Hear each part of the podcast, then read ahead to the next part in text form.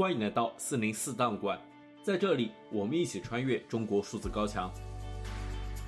尽管中国的言论审查和舆论管控日趋严峻，国家对公民的监控也无处不在，但我们依然可以看到那些不服从的个体，顶着被删号、被约谈，甚至被监禁的风险，对不公义勇敢发出自己的声音。中国数字时代在四零四文库栏目中长期收录这些被当局审查机制删除的声音。本期节目，我们选读过去一周中引起舆论关注的三篇四零四文章。首先，我们来关注由微信公众号“古老板的老巢”发布的文章：“谁在支持三十四条？谁在反对三十四条？”治安管理处罚法修订草案征求意见一经发布。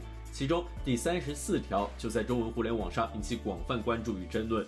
该条第二、第三款新增将被拘留或罚款的行为，包括在公共场所或者强制他人在公共场所穿着、佩戴有损中华民族精神、伤害中华民族感情的服饰和标志的；制作、传播、宣扬、散布有损中华民族精神、伤害中华民族感情的物品或者言论的。而对此，在微信公众号“古老板的老巢”发布的这篇文章中，作者这样写道：“任何一个法律的出台，支持和反对的双方不仅基于个人的偏好进行评判，还会基于各自的利益进行支持和反对。有一个微博博主就非常支持，甚至翻遍微博将那些反对的账号晒出来示众。他叫胡斐大侠。然而，这位大侠的真实身份是什么呢？他是一位警察。”这次治安管理处罚法的修订，从草案内容来说，就是一次警察执法的扩权行动。也就是说，仅从法案本身来说，对警察是有利的。我们不能假定所有的人民警察他们只有公心而没有私心，正如我们不能假定官员们都只有公利没有私心。今年上半年，光是处理的干部就超过了二十五万。那么，你能认定所有的警察都是没有个人动机、只为公益的人吗？警察也是人，在执法过程中也追求更大的权力管辖权，对自己更为有利的执法环境，是否构成了对中华民族精神的侵犯？当他由警察来判定时，显然对于警察来说是扩权了，是增加利益的。那么反对方呢？显然是害怕自己置于这种扩权影响之中，害怕自己因为某一种行动、言论就被另一个人认定为对中华民族精神的侵犯。比如，我就是业余爱写几篇文章，但是不清晰界定法律边界的执法，让我根本不知道哪句话可能就让某一个人或某一个民警认定为违法了。如果此法案真出了，那我就不写了，我也有家有小的，犯不着冒着被拘的风险。同理，所有的微信群、微博里的言论都可以认定为公开散布，反对的人基于自己的风险，也会反对这一法案。基于利益的考虑，就是不同舆论的争论基础。不少爱国大 V 们说，但凡反对这一法案的，就是想干这事儿的人。你们为什么这么害怕呢？这并不是他们真实的意图。他们真实的意图是，如果此法通过，他们就可以借用此法打击他们在舆论场上的对手。你要是某一句话说的不对，他就说你侵犯中华民族的感情和精神了，我要举报你，你等着吃牢饭吧。对方能怎么样？只能认怂。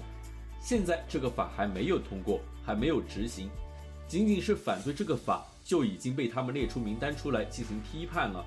你能想象未来是什么场景吗？爱国不够有力量，立场不够坚定，都可能成为被他们打击的对象。第二篇文章。我们来关注由中国女权主义者叶海燕发布的给全社会的一封求助信。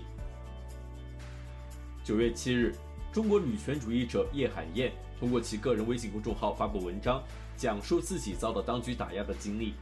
叶海燕在两千年中旬于武汉创办了中国民间女权工作室这一女权民间组织，并专门致力于对来自贫困地区性工作者的健康关爱和艾滋病的干预。他和他的组织还在当地公共场合多次举行行为艺术为此发声，但遭到当局打压。二零一三年，中国媒体报道了海南小学校长性侵六名女生事件后，叶海燕举着写有“引号校长开房找我放过小学生”字样的图片，以此来表达他的抗议。之后多年，叶海燕及其家人都遭到当局监视和驱逐。在他最新所发的文章中，他这样写道：“我叶海燕真是走投无路了，才向各位求助。有许多网友或许还记得我，我就是曾经天涯社区因为裸照而走红网络的流氓燕。当时的走红并非我愿意，往事已矣。你们记忆中的我一直生活很艰难。很多朋友想问，这几年我过得怎么样？我很惭愧，我过得比二十年前还要艰难。”可是我一直很努力。十年前，我在网络上比较活跃，因为从小就喜欢文学，总爱写些文章，发表下观点。再加上成为一个公益人士，社会责任感特别强烈，喜欢多管闲事，引起了很多人的不满。可在二零一四年，我就退出公益圈了。我已经十年不出现在公共平台了。我想过点平静的小日子，因为我结婚了，有家庭了，必须对家人负责。为了过平静的小日子，我渐渐自觉淡出公众视野，不参加公共活动，不参与公共话题的讨论，也不像以前那样随意批判了。在网络上只发些广告和一些风花雪月，不涉及敏感话题的文字。尽管这样，对我的管制打压并没有停止过。十年了，我被驱逐了很多次。从八月六号开始，房东就要求我们退租。我老公并没有想到会是有关部门的干涉，他以为是房东自己的意思，只好借钱租了另一间房子。正当他准备与新房东签合同的时候，有关部门说，因为他老婆是名人，所以他不能住在西拉木仁草原。随后就开始给房东施压。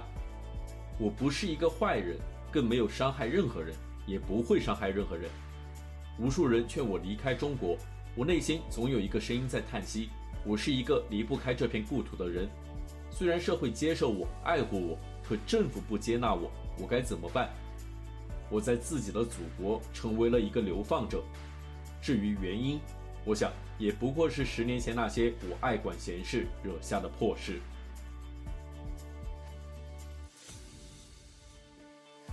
最后，我们来关注由微信公众号“思想一角”发布的文章。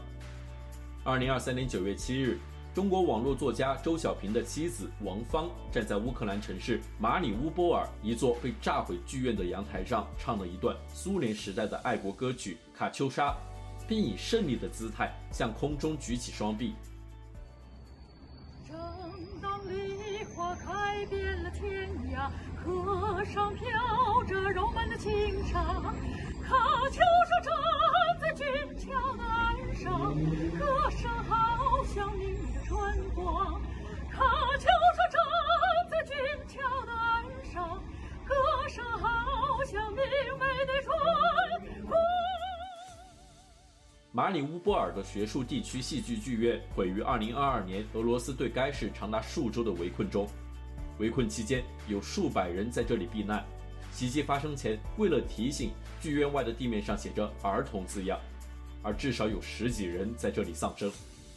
周小平妻子王芳的这一举动在国际社会引起关注。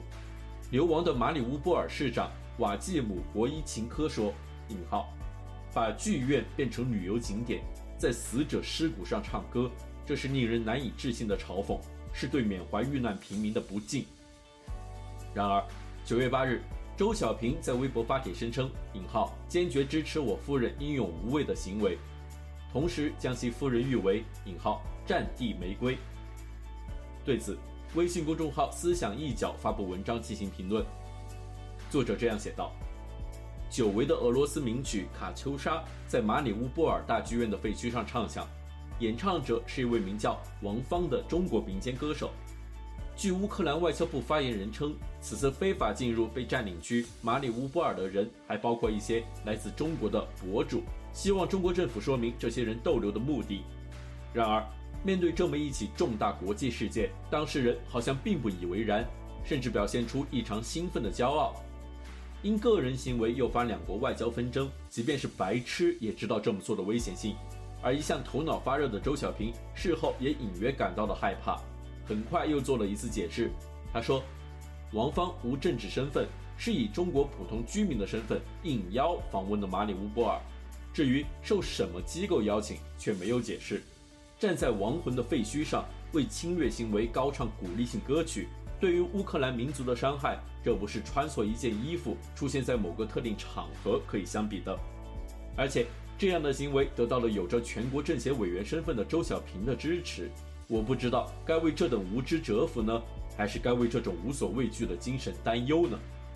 周小平的夫人王芳高歌一曲，确实爽了自己，却把一个偌大的中国置于外交尴尬之地，其后果是什么不得而知。但是中乌之间的隔阂恐怕就将此形成，修复这样的隔阂需要多大的付出，却可想而知。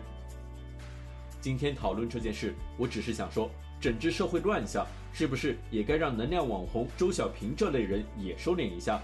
毕竟中国的崛起与发展缺失了外部强有力的支持，仅仅依靠内卷式流量是达不成目的的。以周小平为代表的网红形态意识流传播可以休矣。以上是本期选读的三篇四零四文章，文章全文见中国数字时代网站。这些作品版权归原作者所有，中国数字时代仅对原作进行存档，以对抗中国的网络审查。中国数字时代 CDT 致力于记录和传播中文互联网上被审查的信息，以及人们与审查对抗的努力。欢迎大家通过电报 TinyGround 平台项目投稿。为记录和对抗中国网络审查做出你的贡献。投稿地址请见本期播客的文字简介。阅读更多内容，请访问我们的网站 cdt.media。